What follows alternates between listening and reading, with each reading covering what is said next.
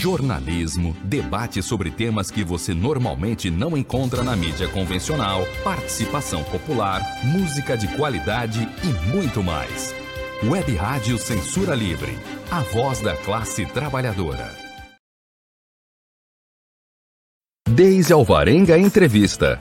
A cada edição, uma história inspiradora pela corrente do bem.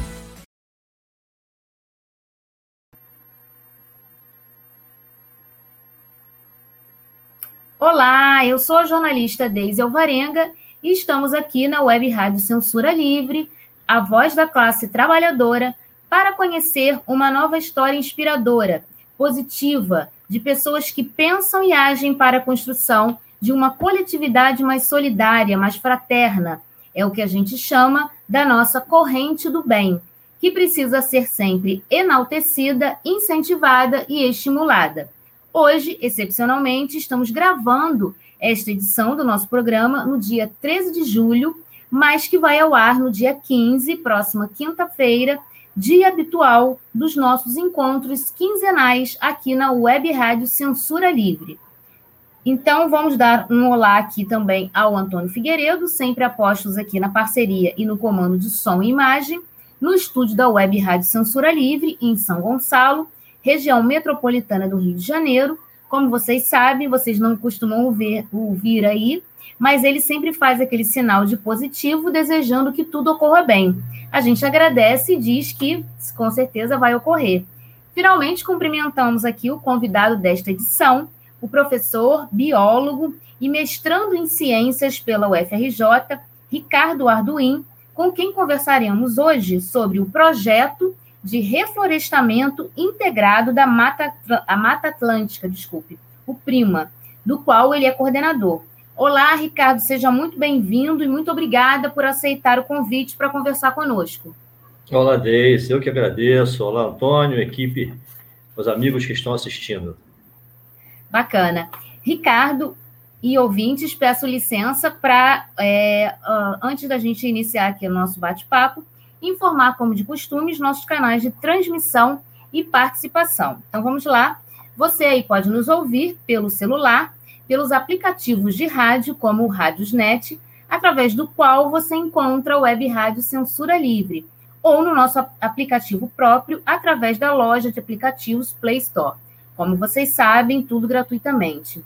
Enquanto eu falo, Antônio, essas informações estão aqui sendo colocadas também na tela. Você pode acompanhar também o nosso programa e as demais atrações da Web Rádio Censura Livre no site da emissora, que é o www.clwebradio.com www.clwebradio.com Na nossa página do Facebook e no nosso canal no YouTube, que você também encontra facilmente aí digitando o nome da emissora. Então curtam, sigam, se inscrevam nas nossas plataformas digitais para fortalecer cada vez mais o nosso projeto de uma comunicação mais livre e democrática. Temos ainda o nosso WhatsApp, que é o código de área 21 96553 8908. Repetindo, WhatsApp, código de área 21 96553 8908. Envie um comentário, uma pergunta, a gente vai gostar muito de contar aí com a sua interação. Se você quiser também mandar uma sugestão de pauta para o nosso programa e, e para a, a Web Rádio Censura Livre, anote o nosso e-mail, que é o contato clweb, contato clweb, arroba clwebradio.com. Lembrando ainda, por último, que se você aí perdeu alguma edição da nossa, de alguma atração da nossa emissora, você também pode ouvir os nossos programas em formato podcast, que também pode ser acessado facilmente nos chamados agregadores de podcast.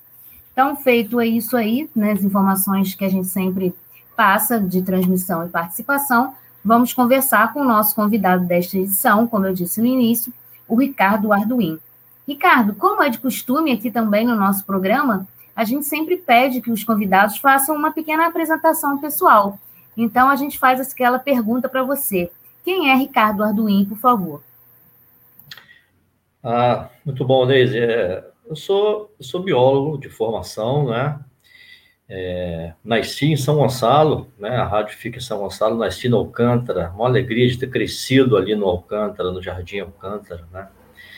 A terra que tanto tanto amo, tanto sinto saudades quando quando estou fora, né? Dá vontade de voltar e ficar andando ali por aquela por aquela confusão que o Alcântara é, eu posso falar à vontade porque eu sou de lá, né? Que adoro, enfim. Eu sou biólogo, professor do governo do estado do Rio de Janeiro, né? E, e coordeno uma, uma instituição, que a gente vai falar sobre ela, a instituição Prima, que hoje deixou de ser um projeto, passou Prima, passou a ser Prima OCIP, e, e essa é a minha vida profissional, né? Então, além de dar aula no governo do estado do Rio de Janeiro, em três escolas, eu participo dessa instituição desenvolvendo projetos carbono zero, que eu acho que eu vou ter oportunidade de explicar daqui a pouco, né? Com certeza. É, são muitos conceitos, são muitas ideias interessantes, né? Como eu falei até com você anteriormente, a gente vai ser, né? Você como professor, isso vai ser fácil para você de fazer uma didática aí para que as pessoas entendam realmente a importância desse projeto, porque eu acompanho as suas publicações e fiquei muito curiosa. E como você ouviu aqui no início, eu dizendo, né, nós trazemos aqui ações positivas, e a sua, né, e que outras pessoas que participam também, é uma iniciativa que é muito louvável. Então, a gente, para até para mostrar essa importância dessa iniciativa, a gente precisa, né, ter um pouquinho de paciência para explicar às pessoas, né, é, esses detalhes, essa, essas informações assim importantes em relação à preservação do meio ambiente que o projeto e hoje a instituição que você falou fazem, né? A instituição faz pela é, por essa preservação do meio ambiente que é fundamental, né? Então, assim, antes de para a gente começar aí de cara nessa linha do tempo, né? Como a gente costuma também fazer aqui para que quem nos acompanha entenda, é, e quem ainda não vai pegar aí esse início do programa, não assistiu aí a introdução, explica para a gente né, o que é e como surgiu o projeto, né, que é o chamado PRIMA, Projeto de Reflorestamento Integrado da Mata Atlântica. Então, primeiro, vamos começar falando do projeto, como ele surgiu, o que, que é, para depois, nesse passo a passo, dizer como que virou instituição e são todas as atividades que vocês realizam. Por favor. Pois é, foi até curiosa essa, essa história, é curiosa essa história, porque eu não lembro muito bem de data, mas vocês vão lembrar com facilidade quando eu começar a falar. O, o, o, o Prima, que a gente chama O Prima por conta de ser projeto, que começou com um projeto com sonho de virar um programa de governo estadual.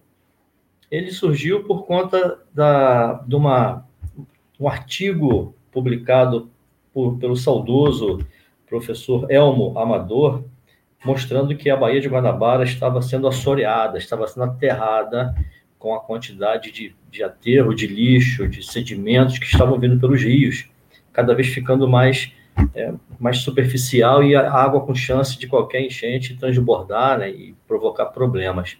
Esse artigo, muito bem desenvolvido, estava associando também a falta, a, a supressão, a retirada de muitas árvores no entorno da Baía de Guanabara, as regiões do entorno, nos municípios do entorno. Então, nós criamos o PRIMA, Projeto de Reflorestamento Integrado de Mata Atlântica, no intuito de fazer corredores florestais em volta da Baía de Guanabara, interligando outras florestas já existentes. Então, a gente pega fragmentos florestais e planta entre uma e outra para que haja troca de de genoma, ou seja, que os animais, que as plantas possam trocar sementes, possam se reproduzir com outras famílias, para enriquecer as florestas. Então, a ideia do PRIMA, como projeto de reflorestamento integrado de Mata Atlântica, ele veio nesse sentido, de recuperar o entorno da Bahia com um grande plano, um grande programa de reflorestamento, mais do que necessário, porque vocês sabem bem, é uma, um fragmento florestal, uma, uma floresta, ela tende a morrer se ela não tiver a chegada de, de, novas, de novos seres, novas sementes, né, de novos animais. Então, se ela ficar isolada, ela tende a empobrecer e morrer, porque ela troca também a genética somente entre ela, e aí a tendência é ela, ela desaparecer com, com o tempo. Demora, mas desaparece. Então, esse foi o início da nossa história. E na época, eu falei com o secretário de Meio Ambiente do Estado e ele adorou o programa, adorou o projeto que poderia se transformar em programa. Só que imediatamente depois, é por isso que eu vou falar que vocês vão lembrar da data, que eu não lembro, é, surgiu um outro projeto no Estado chamado Piscinão, Piscinão de Ramos. E o Piscinão chamou muito mais atenção do que o nosso projeto de reflorestamento, que é natural. Eu não estou reclamando, estou só comentando, só passando um fato, né? Então, o Piscinão foi até um sucesso, até hoje funciona, outros também surgiram, não estão mais funcionando alguns, mas é um programa, é um projeto muito interessante também. Ele acabou meio que substituindo, digamos assim, o, o Prima como projeto de reflorestamento integrado da Mata Atlântica. E a partir disso também, eu fiquei muitos anos sem querer criar uma ONG. Eu tinha uma certa aversão à ONG na época, até que eu entendi, descobri através de um, de um amigo, e Valdemar Boff, irmão do Leonardo Boff, né, um amigo, falou: Ricardo, uma ONG é importante demais, e, e, acabou que ele me mostrou um trabalho dele, que criou mais de 40 creches comunitárias na época, na Baixada Fluminense, um trabalho seríssimo. Eu falei, Poxa, existem ONGs muito sérias aí, né? ONGs seríssimas, então também juntei, me reuni com os amigos e criamos Prima. Deixou de ser projeto, passou a ser uma OCIP direto, uma organização da sociedade civil de interesse público, que é uma ONG, né? Hoje não se fala mais ONG, se fala OSC, Organização da Sociedade Civil, né? Então ainda é uma OSCP, que é uma OSC com registro no Ministério da Justiça. Criou, a, a, isso eu lembro, foi em 2003 a criação dela, entendeu? É, você até já foi para a segunda pergunta que eu ia fazer, né? Ah, é? Do programa, é, do projeto, como que passou, né? Teve esse segundo passo, esse segundo momento aí que ganhou essa digamos, essa caracterização jurídica, uhum. é, com essa nomenclatura né, de OCIP, então passou a se chamar Prima Mata Atlântica, né? Então, por que essa necessidade de formar uma ONG, então, né? É, qual a necessidade que vocês tiveram para que o trabalho continuasse e até fosse desenvolvido de uma forma melhor? É, a legitimação fica maior também, né? a gente passa a ter uma caracterização jurídica a gente passa a ter um CNPJ, ter um alvará, ter conta bancária, é, ter uma, um, todo o respaldo jurídico com as certidões municipais, estaduais, federais, enfim, de tal forma, inclusive, que a gente possa pleitear a submissão, é, recursos, a submissão em editais, né? Tanto que, em seguida, alguns anos depois, nós fizemos um projeto, conseguimos um edital da FINEP, por exemplo, fizemos um, um seminário de saneamento ambiental na Baixada Fluminense, com apoio da FINEP, e depois com as prestações de contas direitinho, né? Tem que ser, né? De tal forma que fique tudo liberado para novos projetos existirem. Então, quando você pergunta a importância de uma, de uma ONG, existe essa importância jurídica, né? Existe a importância da gente ter uma manutenção dos projetos que a gente entende que são importantes para felicitar a sociedade, a natureza, o meio ambiente. E existe também algo interessante que é essa agregação, que é essa reunião de pessoas que pensam de forma semelhante e que, e que estão buscando espaço no mercado de trabalho também, os jovens, enfim, o cidadão comum, entre aspas, né? Todo cidadão é, não é incomum, né? Então, não é, não é comum, né? É, é mais do que incomum, é importantíssimo, né? Então, de tal forma que ele pode também se agregar, pode participar de uma instituição como essa, e como tantas outras que existem pelo Brasil, e oferecer o seu serviço, às vezes remunerado, e muitas das vezes de forma voluntária, né? que a gente também é, acaba trabalhando até hoje. É, de lá para cá, então, a gente não trabalhou apenas, por exemplo, nesse seminário que eu lembrei de comentar sobre ele, de saneamento na Baixada Fluminense, nós fizemos muito trabalho também de capacitação, de potencialização de professores na área de educação ambiental. Nós levávamos 30, 40 professores para um final de semana, às vezes em um hotel em Friburgo, às vezes em Penedo, em lugares mais é, estratégicos, de tal forma que tirasse o professor do seu microclima, do seu dia a dia, levasse para um lugar bonito, com vários profissionais, eram oito profissionais durante 24 horas praticamente, trabalhando distintos temas ambientais. Fizemos bastante trabalho nessa área, trabalho também com estudantes, com jovens e muitas ações de reflorestamento, que é o que a gente faz até hoje também. Bacana. E a gente vê como que o trabalho tem muito tempo, né? Se você fala que é, se, ela foi formada né, como OCIP, para quem não pegou aí a história, é ONG, né? Uma, uma nomenclatura nova. Já tem 17 anos e você já, já tinha um trabalho anterior, então, quer dizer, vocês já atuam aí, pelo menos, para que a gente se situe aí na questão ambiental, desde o grande, né, do grande programa que foi lançado aí pelo governo do estado em 2000, em 2000 né, que foi o programa de despoluição da Baía de Guanabara, né, que a gente até hoje não viu essa despoluição, né, a gente só vê a poluição. Mas, enfim, se a gente pudesse fazer um parâmetro aí, né, vocês está, estão aí na estrada nessa questão ambiental há pelo menos 20 anos.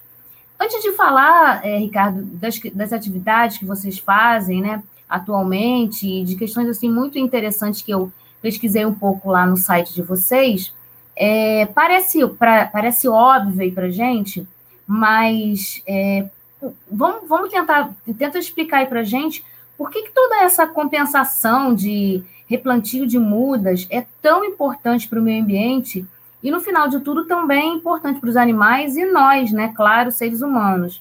É, e aí você fala também para a gente que árvores são essas da Mata, Mata Atlântica que são replantadas pelo Prima? Por favor. Daisy, você sabe que eu acho que mais do que importante, é, é fundamental, sabe? A gente plantar árvores, né? Primeiro, conservar as árvores e as florestas que nós temos, porque elas, elas incorporam mais carbono depois eu falo melhor sobre isso, do que o carbono que está na atmosfera. Elas têm estocadas dentro dela. Então é importante demais não queimarmos essas florestas e nem retirarmos, né?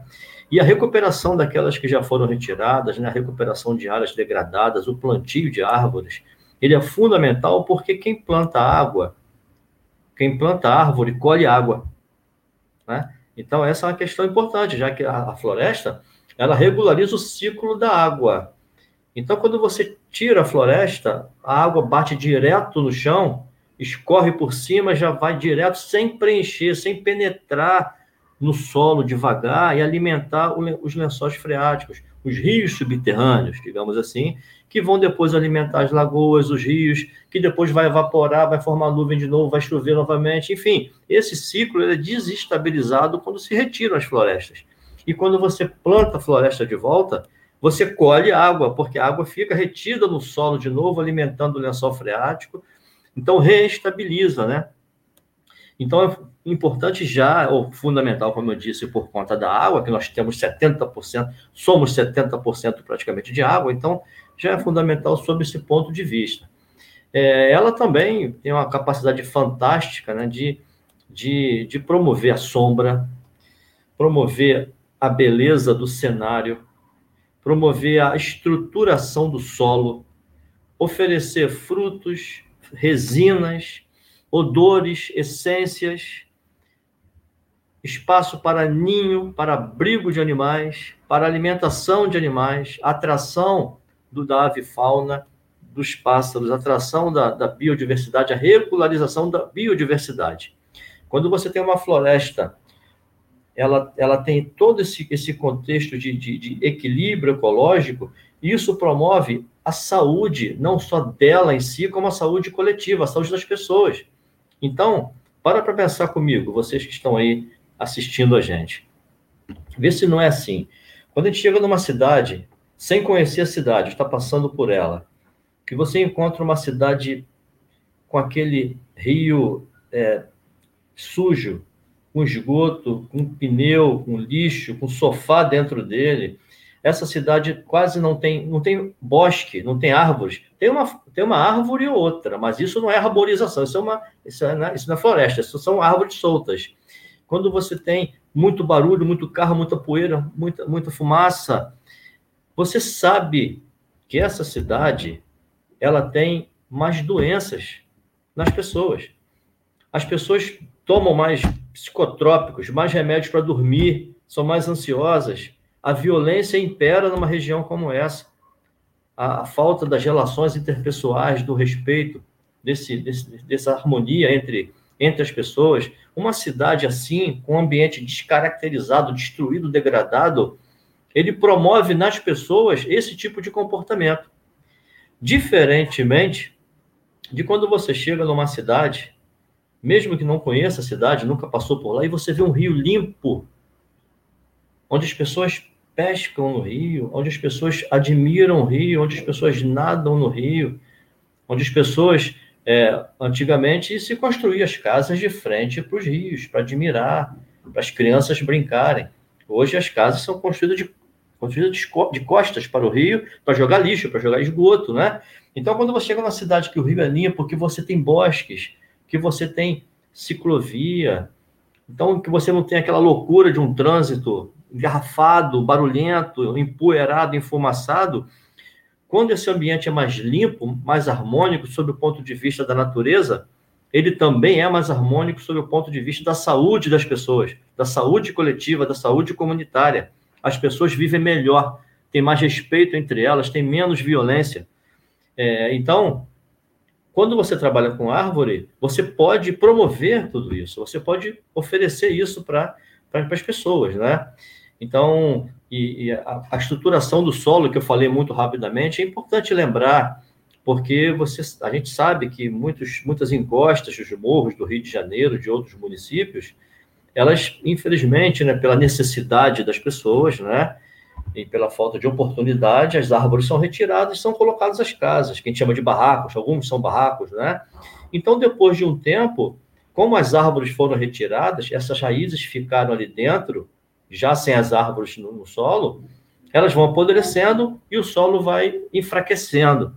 Então, depois de 10 anos, 20, 30, não sei, em algum momento vai ter uma chuva mais forte, essa água vai penetrar no solo, vai pesar aquele solo e vai escorregar, levando tudo que tem em cima. Então, outra importância incrível da árvore é essa estruturação do solo com as suas raízes. Porque quando você olha uma árvore com aquela copa grande, gigantesca, você olha para ela e pode ter certeza que embaixo dela, escondido no solo, tem mais ou menos uma mesma copa dobrada de raízes, de raízes estruturando a parte de cima, porque a árvore não é boba, ela só cresce para cima depois que ela cresceu para baixo. Então ela se estrutura primeiro, depois ela vai crescendo para não tombar com o vento. E as coisas incríveis que a ciência está descobrindo, né? Por exemplo, que as raízes, que as árvores se comunicam como nós nos comunicamos, estamos fazendo isso agora, um processo de comunicação nesse horário, as árvores também se comunicam pelo solo, trocando informações sobre a forma química. Então, uma ajuda a outra. Uma também pode destruir a outra, porque se sentir que a outra vai tirar o espaço dela. Existe essa comunicação também das árvores entre, entre si, como nós, os seres humanos e os outros animais também se comunicam. Uma verdadeira aula que você deu para a gente agora, né? É, e eu, acompanhando seu raciocínio, logo no início, eu pensei, visualizei que na minha mente a palavra saúde, né? E você descreveu sobre isso, né? Essa, todo esse conceito que você disse da importância da gente ter a preservação do meio ambiente, quando a gente chega realmente num lugar onde a gente consegue respirar melhor, é o conceito da saúde, né? Porque a saúde física e a saúde mental também, como a gente, né, vai para um lugar assim de natu uma, que a natureza é, é mais presente, né, é mais preservada, como a, a mente da gente também fica calma, a gente dorme melhor, a gente fica com um humor melhor, enfim. Eu tenho um, um quadro da Eco 92 em que vários artistas é, eles foram provocados para é, fazer algum, alguma arte, né, algum, alguma pensar em alguma coisa que, que caracterizasse a Rio 92. E esses, esses, esses, essas obras foram vendidas depois em lojas de departamento e tal, que nem existe mais, nem vou falar, porque já falei em Eco 92, já disse que eu sou antiga.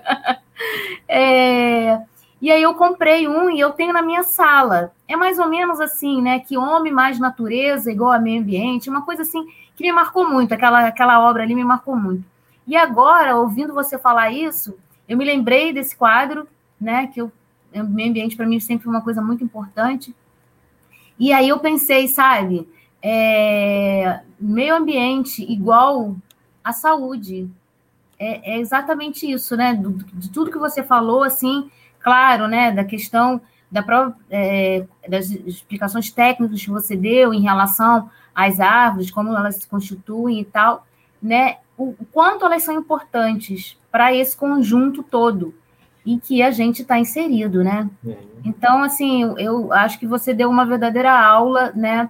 Eu achei, fiquei até meio, meio preocupada de fazer esse tipo de pergunta, mas a aula que você deu, é, tudo que você for falar agora do seu projeto, eu acho que as pessoas vão conseguir entender melhor ou, ou conseguir entender essa importância desse trabalho que vocês fazem. E, e aí a gente vai falar de uma coisa que jornalista gosta muito, né? Que são números né? Mas é, dados estatísticos é, não são coisas aleatórias, né? Nos ajudam a entender e até contextualizar situações também. E eu acredito que no caso da, do, do, do, Prima, né, uhum. é, não é diferente, né? Os números mostram aí realmente um trabalho que vocês fazem. Os números são impressionantes. Eu até prefiro que você fale deles, né? Cite aí a quantidade estimada de mudas que vocês já replantaram nesse tempo todo, né? Em quais locais foram, para dar esse panorama assim do trabalho tão importante que vocês fazem. Que assim parece que é um trabalho de formiguinha, né? Porque ações é, políticas maiores a gente não vê, mas é uma, mas o que vocês fazem, mesmo sendo considerado pode ser considerado até como um trabalho de formiguinha, nada disso diminui é, a importância do que vocês fazem. Eu só vou pedir para você também, além de falar desses números aí, dizer também as árvores, né? Os tipos de árvores de Mata Atlântica que vocês replantam também, por favor. É, em relação às árvores, eu, eu acabei, acabou que eu esqueci de te responder, né? A gente, quando é um número maior de árvores a serem plantadas, né? A gente busca aí uma área degradada, a gente busca plantar sob a forma de, de mosaico, Mosaico é quando a gente pega os três tipos, grupos de árvores. Existem algumas nomenclaturas. Uma que a gente trabalha são três grupos de árvores, que são as árvores pioneiras, são as árvores intermediárias e são as árvores clímax. As árvores pioneiras são aquelas que crescem mais rápido mas elas também morrem mais rápido, morrem com 30 anos, 40, talvez mais um pouco ou menos. Só que elas dão sombra para as árvores intermediárias, que demoram mais a crescer e precisam dessa, desse pouquinho de sombra. Demoram um pouco mais a crescer, mas vivem 100 anos, 80, 100, 120. E depois tem as árvores clímax, que, que são árvores que demoram mais a crescer mesmo, mas que duram 300 anos, pode durar 500 anos, né? Então, o mosaico é quando você planta uma árvore clímax, aquela que demora mais a crescer no meio, em volta você planta árvores intermediárias, e em volta você planta árvores é, pioneiras. As pioneiras crescem mais rápido em volta, que dão sombra para as intermediárias, que dão sombra para o clímax. Então, depois de dois anos de crescimento, se for bem tratado, se não tiver formiga, se não tiver fogo, se não tiver animal comendo, boi, cavalo, essas coisas, depois de dois anos aproximadamente, já tem um bosque.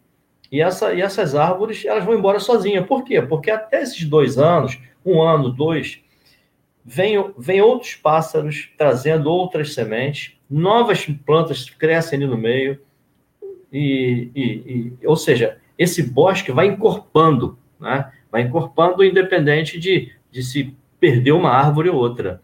Então, esse é o primeiro passo. Aí nós temos as, as árvores nativas da Mata Atlântica. Às vezes, uma ou outra exótica, que não é da Mata Atlântica, também é boa para plantar. Ela já está bem adaptada. E ela colabora muito com aquele crescimento das outras. Mas a gente, quando pode, trabalha com os ipês, por exemplo, né? trabalha com a cibipiruna, com o pau-brasil, alguma cássia e trabalha com as frutíferas, né? Mesmo sabendo que quase fruta nenhuma é nossa, né? Se você falar de uma fruta aí, certamente não vai ser nossa. Quais são as únicas frutas nossas, sabe? Algumas é, nativas mesmo. A pitanga, sabe? A goiaba, o araçá, o ingá, o cambucá, jabuticaba. Sabe? São, é, as frutas que quase não estão aí no mercado para serem vendidas, né? Que a gente sabe de, de nome, toda hora a gente compra, e que não são nossas, nenhuma delas, laranja, mamão, manga, melancia e, e pera, e maçã, e uva, nenhuma é da Mata Atlântica, né? Mas nós temos as nossas, que são importantíssimas, como temos as sementes, a aroeira, a aroeira, por exemplo, né, que faz aquela pimenta roseira, né? A, a aroeira, a gente coleta, coleta o Brasil, coleta a, a, aroeira, a pimenta rosé, e envia lá para a França. A França, e depois importa a pimenta rosé caríssima, enquanto nós temos aqui, que é nossa. Então, ela, por exemplo, que não dá um fruto, mas ela dá semente que os passarinhos adoram. Inclusive, os nossos passarinhos é, nativos também, que estão se perdendo, né? Quase não temos mais os nossos pássaros, as nossas aves aqui na Mata Atlântica. Então, a, a gente tenta trabalhar o plantio das árvores, escolhendo as árvores assim, e é claro, aquilo que está mais disponível no mercado no momento, aquilo que tem, aquelas que têm um preço melhor, aquelas que estão, estão mais próximas da, do local do plantio, né? aquelas que vão se adaptar melhor. Então depende muito, né? É uma pergunta é, difícil de responder porque cada caso é um caso, né? Sobre a quantidade, você sabe que lá no site está desatualizado, né? A gente tem uma quantidade muito maior, sim, de árvores plantadas, é, que eu, eu, eu também não tenho de cabeça, eu tinha que ver, porque a gente, por exemplo, é, antes da pandemia, nós terminamos de plantar 13 mil mudas de árvores é, em Santo Antônio de Pádua, aqui no estado do Rio de Janeiro. Né? Isso é um exemplo. Agora, Agora, nós temos tantos outros plantios, a gente, a gente tem área de plantio é, em, em, outros estados, por exemplo, a gente tem, bom, a gente tem em Búzios, tem aqui em Teresópolis, a gente vai plantar agora em agosto 500 mudas, né? Vai, vai ser um projeto bonito lá. A gente tem, a gente tem plantio em Papucaia, é, Caxias de Macacu, em Friburgo, temos plantio em Vassouras, em Angra, temos plantio é, em Belo Horizonte, em Fortaleza, a gente tem plantinho em João Pessoa, sabe, Brasília. É, tem vários lugares, tem que, tem que ver a relação né, da, da, da, da do nosso trabalho, porque não dá para lembrar de cabeça senão. É, muita, é muito lugar, né? É, é, tem muitos lugares, tem. Tem mais de 20 lugares.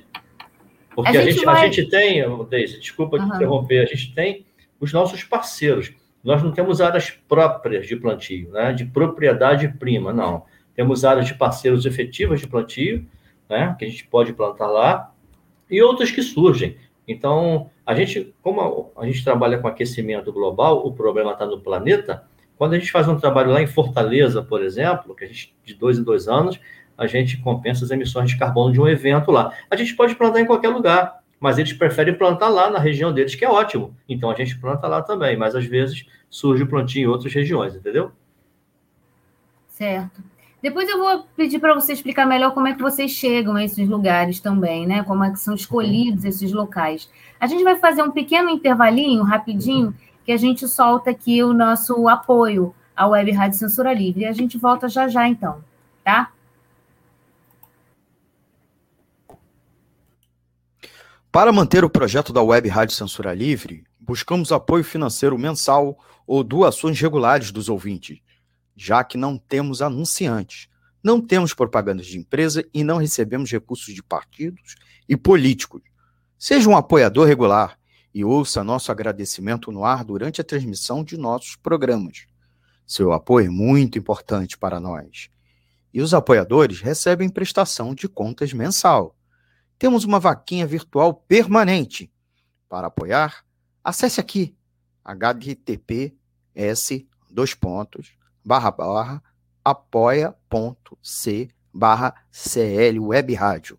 O nosso muito obrigado. Web Rádio Censura Livre, a voz da classe trabalhadora.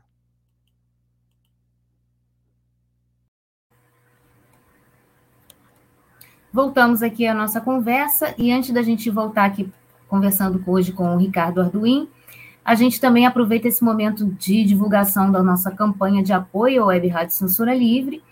A gente agradece aos nossos apoiadores, que são Antônio Felipe, Coletivo dos Coletivos, Gelta Xavier, José Eduardo Peçanha, Marcelo Benites, Iana Hermano, Roberto de Melo Dulce, Sandra Vargas, Simone Terra e o Wendel Setúbal. Esses são os apoiadores mais frequentes que nos apoiam aqui, mas você também pode nos ajudar. Se você quiser saber mais sobre a nossa emissora, sobre a nossa programação, você pode ligar para o nosso WhatsApp e saber como nos ajudar e conhecer também a nossa programação. Então, tá aí na tela, é o código de área 21 96553 8908. Código de área 21 96553 8908. Então, seja também um apoiador da Web Rádio Censura Livre. Lembrando que todos nós, comunicadores, apresentadores dos programas, somos comunicadores e apresentadores voluntários. Os custos, o, o que nós arrecadamos são, é para pagar os custos de manutenção da Web Rádio Censura Livre. É isso. Então, para quem está nos acompanhando hoje, nós hoje, excepcionalmente, gravamos o programa na terça-feira, dia 13 de julho, e estamos conversando com o biólogo Ricardo Arruim, coordenador do Programa de Reflorestamento Integrado da Mata Atlântica, que hoje né, existiu como um programa inicialmente e depois, por uma necessidade de parcerias, enfim, de avançar nos, nas atividades, se tornou uma OCIP, que, para quem não sabe, é uma ONG. Então, a gente está conversando aqui com ele e ele estava falando antes do nosso intervalo é, quais são as árvores que são plantadas, os, os locais e eu deixei uma pergunta no ar para ele, como que, que a gente chega, como é que eles chegam a esses locais de replantio, que são vários aí no Brasil, né? Então, como é que vocês chegam, Ricardo? Não, pois é, cada caso, Daisy, é, é um caso, né? Então, para você, você entender assim, para o público entender, tem um hotel, uma pousada em Santa Maria Madalena, chamada pousada Verbicaro, que o, que o proprietário tem um espírito de cidadania planetária, sabe? A pessoa quer fazer alguma coisa pelo meio ambiente, ele não sossega, não é isso? Então, nós compensamos as emissões de carbono da, da pousada, uma pousada carbono zero, e plantamos lá, na, na pousada, porque tem muita área. Então, por exemplo, eu deixei de falar na, no estado de Santa Catarina, que a gente tem alguns plantios de Santa Catarina, tanto em área privada quanto em área pública. Nós temos uma arborização na cidade de Itajaí, temos um plantio na cidade de Itaió, na área privada. Então, e por que que foi lá? Porque cada um teve uma história diferenciada. São pessoas que nos encontraram e que me levaram para lá para acompanhar, para monitorar o plantio lá não quiseram que eu plantasse aqui, que até ficaria mais barato, né? Porque nesse caso tem custo, né? tem o custo da árvore, do transporte, da aclimatação, da abertura dos berços, do plantio, da manutenção, da água, da rega, enfim. É, então, então, cada caso deles é um caso. O mesmo ocorreu em, em Belo Horizonte. Nós plantamos em Belo Horizonte no Parque das Mangabeiras, que é uma área pública. E lá foi algo interessante, porque nós plantamos nas Mangabeiras tem muito, tem alguns anos. E e a responsabilidade da manutenção do crescimento das árvores ficou a cargo da, da gestão do parque. Por uma coincidência ou não, depois de quatro meses aproximadamente, eu voltei a Belo Horizonte e fui lá visitar as nossas árvores. Elas estavam boas, porém estavam com muito mato em volta. Elas não estavam coroadas, que é o que a gente fala, né? Tem a árvore, tem o mato, então limpa um pouquinho, tira um pouquinho lá o mato em volta delas. E eu não achei interessante aquilo, aquela, aquela, aquela ação, não, sabe? Aquela atitude da, da coordenação. Foi o momento deles, da gestão deles.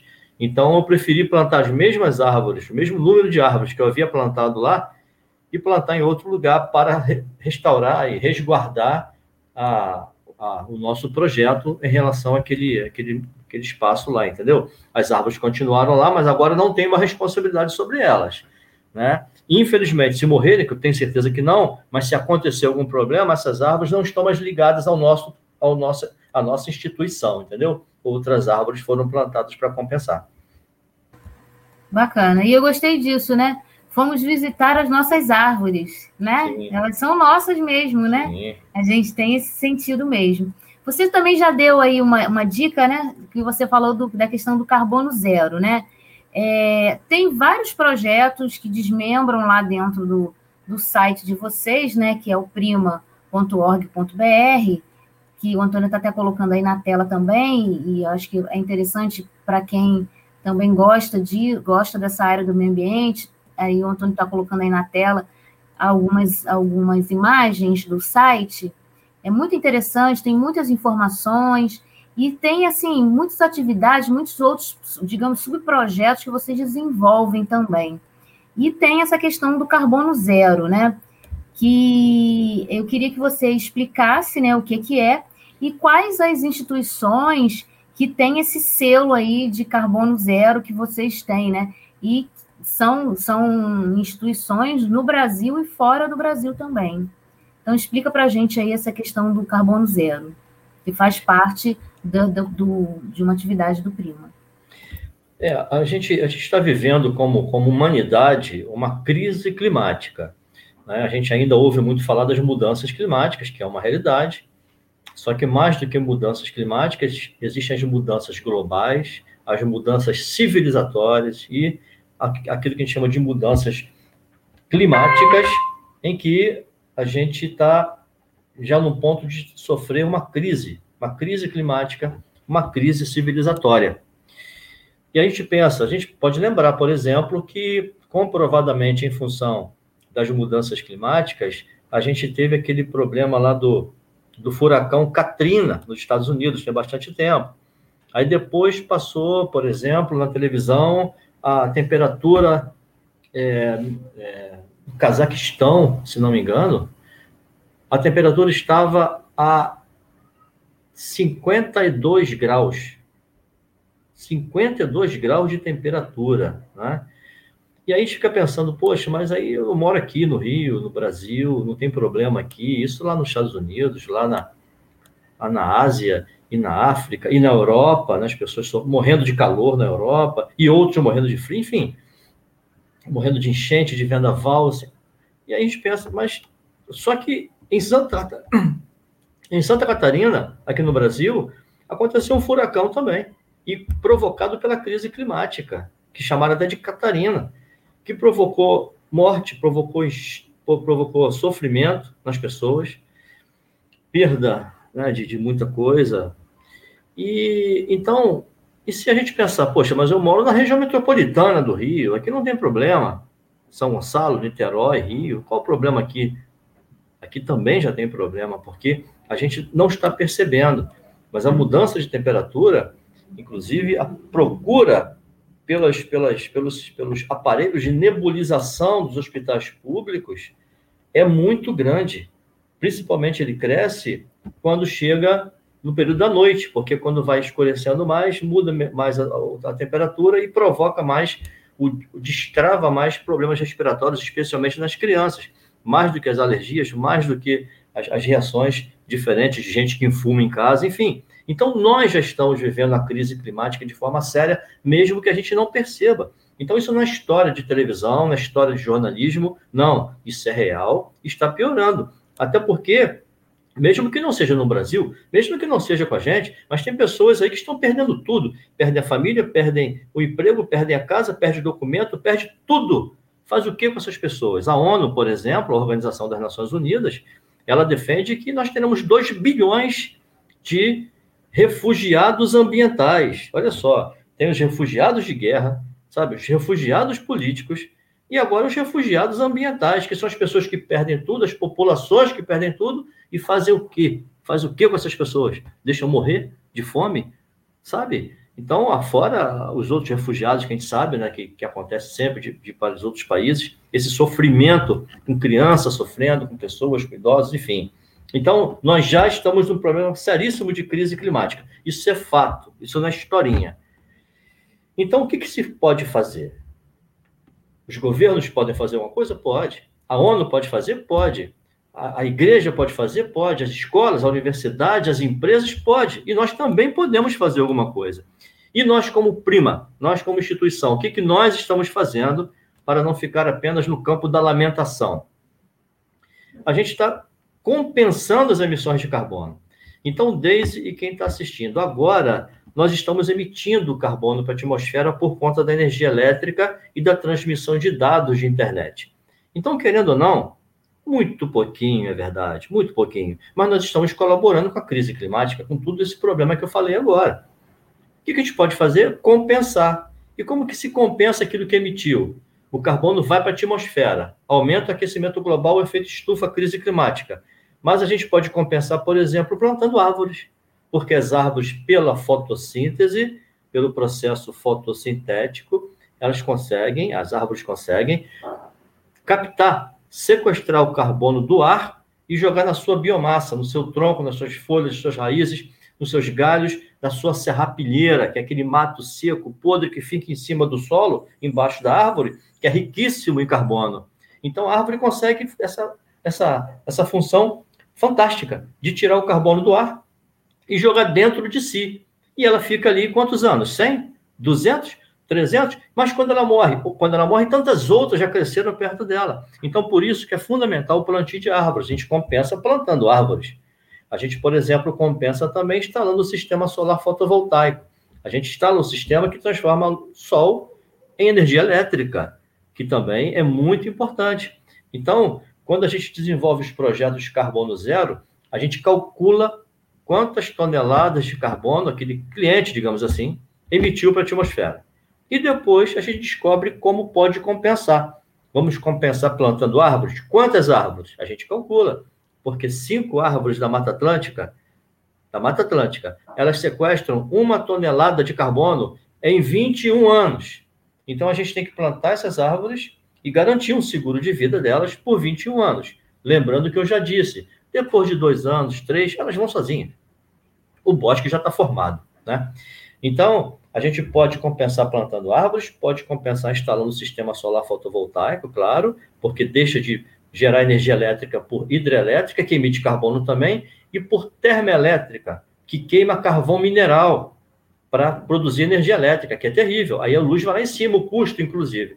Quando se instala um sistema solar fotovoltaico, é, se gera energia elétrica de forma renovável. Tem essas duas formas e também tem outras. E uma que a gente está tentando trabalhar, tá tentando fechar, que é por meio de compostagem. Porque quando você pega o seu resíduo orgânico e faz a compostagem com ele, coloca na composteira, né, você segura o carbono ali. Porque se você deixar o resíduo orgânico, o lixo, resto de, de comida, resto de legume, fruta, apodrecer, ele vai emitir o que a gente chama de metano. O metano ele aquece 25 vezes mais do que o gás carbônico. Se você pega esse resíduo e faz a compostagem, esse carbono fica incorporado também. Então, para resumir, a gente calcula as emissões de carbono e compensa plantando árvores, instalando um sistema solar fotovoltaico. Ou agora, espero que em breve, fazendo ações de compostagem. Entendeu? Bacana. É, e aí, assim, a gente também tem um, uma outra lição, né? Que todos nós somos poluidores, né? Querendo ou não, né? A gente produz realmente alguma coisa que não é legal para o meio ambiente. E dentro desse selo aí, carbono zero, a gente tem até artistas, né? Com a sua consciência também ambiental ligados ao Prima.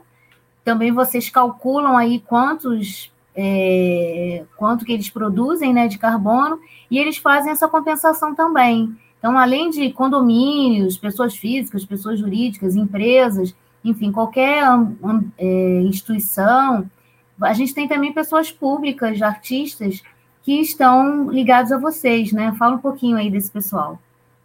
Ah, e, e é muito importante o artista quando assume, quando assume um projeto desse e divulga, porque não, não é uma questão exibicionista, né?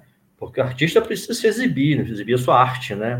Expressar a sua arte, né? E é uma forma de, de exibição, né? Um espetáculo musical, um espetáculo de teatro. Mas nesse caso, não. É quando ele tem esse espírito né, de, de cidadão do, do mundo e quer colaborar. Então a gente tem figuras incríveis, como por exemplo o Ney Mato Grosso. Ele, além de fazer o trabalho de compensação de carbono comigo já há mais de 10 anos, compensa os shows dele, ele, ele tem um, um projeto em funcionamento na fazenda dele de soltura de animais silvestres, sabe? Os animais que são recolhidos em feiras livres, que, que sofrem aí no transporte, que vem do Nordeste para cá, o tráfico de animais, né? Quando esses animais são capturados, ele pega uma parte desses animais, trata, faz exame de sangue, alimenta, cuida, paga veterinário e depois solta né, na, sua, na sua fazenda, que tem uma área incrível de floresta. Então, o Ney Mato Grosso é um deles, né? A gente fez também a compensação de carbono do show Carbono, chamado Carbono do Lenine, que ele não quis plantar Mata Atlântica, ele quis plantar mangue, porque ele é pernambucano, e o plantio foi aqui, na Bahia de na, na APA de Guapimirim, na Bahia de Guanabara. A Adriana Calcanhoto, né? Plantamos uma árvore simbólica no Jardim Botânico, um pau-brasil, é uma figura, uma pessoa incrível também. Fizemos o show dela Partimpim 2, que é o, foi um show infantil que ela fez. Esse ano agora estamos fechando e vamos fazer o show da Margarete Menezes, Carbono Zero, os shows dela. Né? Ela está animada com isso. Amanhã, inclusive, a gente tem uma live. E, é, e o Xangai. Xangai é uma figura, é um showman. Xangai é um, é um baiano do estado do sertão do Brasil. Eugênio Avelino. É, vale a pena depois vocês acessarem, procurarem essa figuraça, que é um grande cantador, cantor, compositor, violonista e que canta a essência da, da, da, música brasileira, do sofrimento do povo sertânico, né? Então, são figuras novas daí na área artística que a gente vai é, compensar as emissões de carbono que se, receberão a nossa outorga prima consciência climática. Muito legal, né? Quando a gente admira né, um artista e ele como cidadão ou cidadã também tem toda essa consciência, né? Usam realmente a sua figura pública para fazer, né, como cidadão e também deixar um, um, né, uma, uma, uma, inspiração, né, servir de inspiração para as pessoas comuns, né, digamos, os fãs, né, enfim, população de modo geral. É, a gente está indo para o final do nosso papo e eu teria assim até mais coisas para falar com você, porque eu acompanhei lá pelo site outros desmembramentos de projetos, mas eu acho que você já falou um pouquinho da questão é, da energia solar, que é, é um, um, projeto também que tem lá no site de vocês, e que novamente a gente, Antônio, coloca aí na tela algumas imagens do site, como eu disse, tem muitas informações sobre o, o que é o Prima e as atividades que eles fazem. Então, eu vou pedir aqui para deixar a fala final para você, para que você fale como que as pessoas assim que estão nos assistindo, que estão nos acompanhando aí, podem participar dessas atividades que vocês promovem, desses plantios mesmo. Ah, será que alguém pode se candidatar isso? É um voluntário para participar ou qualquer outra atividade que vocês realizam? E você falar um pouquinho sobre, que eu fiquei bem curiosa, né? Que tem um link lá no site chamado Mundo Gaia, que é uma forma também de ajudar e arrecadar recursos para os projetos de plantio. Então, queria que você falasse aí no conclamar as pessoas que se interessaram, como é que elas, o que, que elas podem fazer, como elas podem fazer, e falar um pouquinho desse Mundo Gaia. Tá, o Mundo Gaia é, é um, é um projeto criado por uma empresa em São Paulo, uma empresa de, que revende é, lâmpadas e todo equipamento de luminária por LED, mas uma LED muito atualizada, muito, muito como uma, resultado né, de eficiência energética e luminosa muito bom no mercado. São, são centenas de itens. Então, eles me convidaram para fazer o projeto deles, o produto deles, Carbono Zero, né, na venda, a venda dos, dos, produtos no Brasil. E acabou que a gente descobriu, tive que fazer um cálculo imenso, mas deu para identificar que a cada 17 lâmpadas vendidas por eles, nós teríamos que plantar uma árvore para fazer a compensação dessa venda, desses produtos em funcionamento nas casas das pessoas. Então, foi isso que nós fizemos durante um tempo. A gente começou a plantar árvores para cada 17 lâmpadas vendidas. E não são só lâmpadas, como eu disse, são vários produtos. Até com eles que eu descobri uma curiosidade, que aquilo que mais vende numa empresa dessa são as fitas de LED. Sabe aquelas fitas? É a que mais vende, engraçado, mas tudo bem.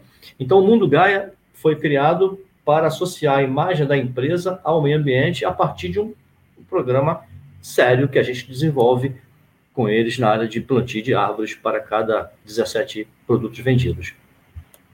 E, e, e, a participação, sim, a gente trabalha muito, Daisy, com, recebendo muito voluntário, muito estudante, muito graduando, gente que quer colaborar, que quer aprender, sabe?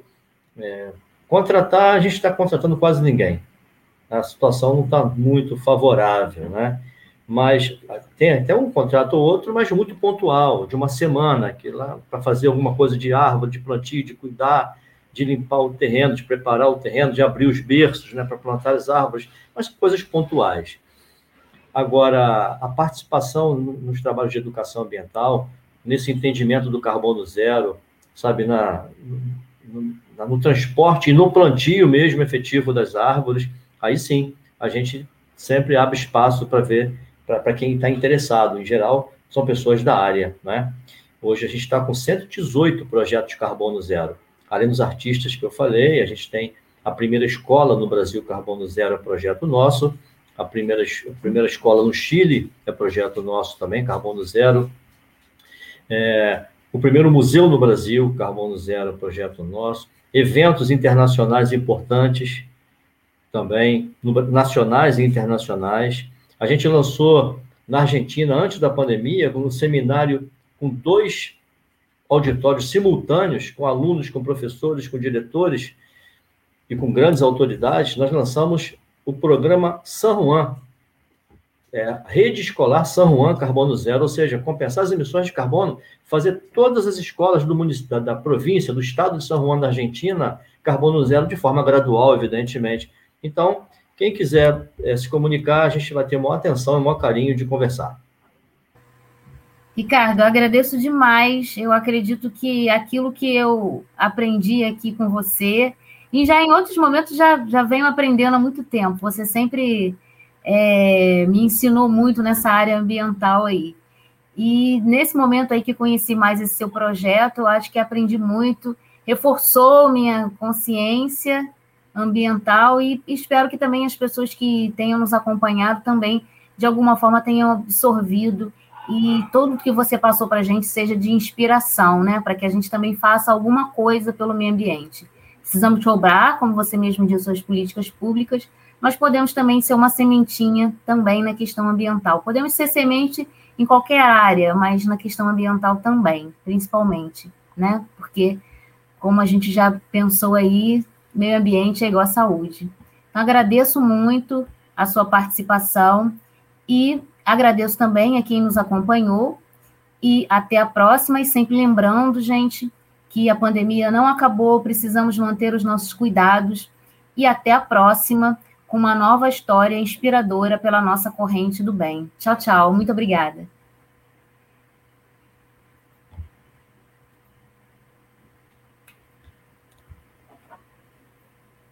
Deise Alvarenga Entrevista. A cada edição, uma história inspiradora pela corrente do bem. Jornalismo, debate sobre temas que você normalmente não encontra na mídia convencional, participação popular, música de qualidade e muito mais. Web Rádio Censura Livre, a voz da classe trabalhadora.